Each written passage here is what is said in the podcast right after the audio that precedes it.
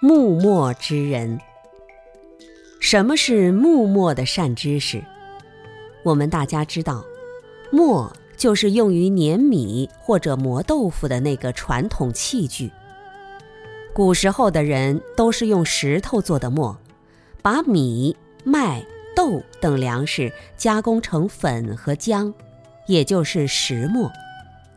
藏地的一位高僧说过，有一种人就像木墨一样，他们或者说自己是某某上师的亲人，或者跟某某上师是好朋友，关系很近，或者说自己来自某个厉害的道场。要么是某某学院来的，要么是某某寺来的，或者是夸耀自己的师傅是谁。总之，他们依靠自己的上师、亲戚、道场来获得外在的名声，把自己装扮成一个非常有修行的人，来获得信众的恭敬供养。实际上，他并没有真正的功德。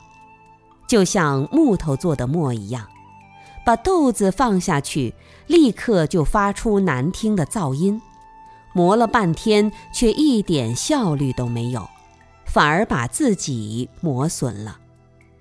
这样的人是盛名之下其实难副，没有内在的功德。